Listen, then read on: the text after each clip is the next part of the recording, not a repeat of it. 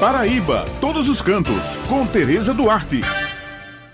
Bom dia, Bete, Raio, Maurício e Helena. Bom dia a todos os ouvintes que estão com a gente aqui no Jornal Estadual. Bem, pessoal, nesse tempo de pandemia, onde temos acompanhado o sofrimento de várias pessoas pela dor da doença e das perdas de entes queridos, uma dica que pode até mesmo aliviar o sofrimento é o turismo religioso. A Paraíba desponta nessa área em vários municípios, principalmente nesse período que antecede o feriadão da Semana Santa. Em Boqueirão, praticamente em meio à caatinga do Cariri paraibano, rochedos se destacam com imagens de santos, tendo como pano de fundo um céu belíssimo na Gruta de Lourdes, construído em uma propriedade privada, sendo atrativo para os romeiros. O local revela uma história de fé e perseverança que foi iniciada quando a filha de José Guilherme, proprietário das terras, começou a ter visões em que Nossa Senhora de Lourdes lhe aparecia, dizendo que ele devia erguer um santuário naquele local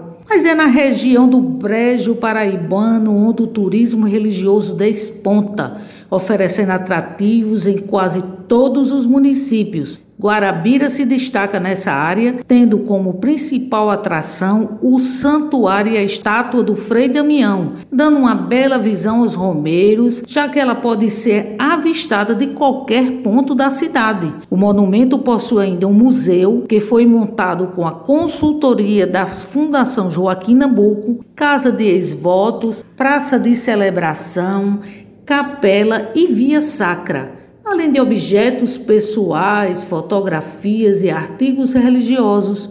O museu dispõe de várias estátuas em tamanho natural, as quais reproduzem aspecto da vida do Santo das Missões. Os religiosos admiradores do trabalho do missionário Padre Biapina podem reviver momentos históricos no Santuário do Padre Beatina. Ele fica instalado no município de Solânia. O lugar, além da beleza natural e clima agradável da região do Brejo Paraibano, transmite paz aos turistas que ali procuram conviver e saber um pouco sobre o trabalho e vida do padre. As terras e a casa grande da fazenda Santa Fé foram repassadas para o padre Biapina fundasse um hospital de caridade em favor das vítimas da epidemia da cólera. A igreja da comunidade Ave Maria zona rural do município de Aguiar, que já é conhecida pela devoção do povo na Grande Calvagada em Maria,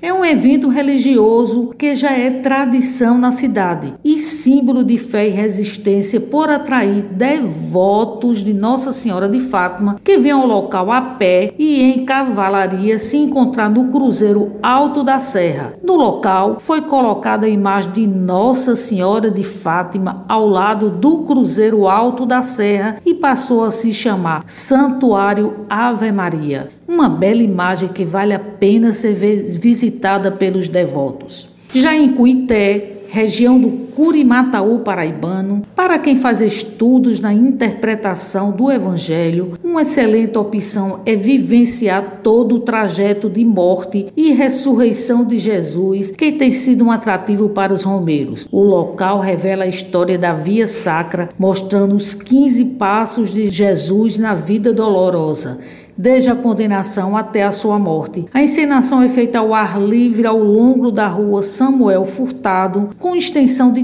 3 quilômetros da dolorosa Via Sacra até o Monte Calvário, onde Jesus Cristo foi crucificado, entre dois malfeitores, e ao jardim onde foi sepultado em um sepulcro escavado na rocha. Bem, pessoal, essas são as informações de hoje, levando em consideração o momento de prevenção ao coronavírus, cuja determinação ainda é ficarmos em casa. Lembrando que toda sexta-feira o jornal A União circula com a coluna Paraíba Todos os Cantos e aos domingos com uma página com muitas dicas bacanas para quem gosta de turismo, destacando pontos em diversos municípios do nosso estado. Muito obrigado pela atenção de vocês e um final abençoado para todos.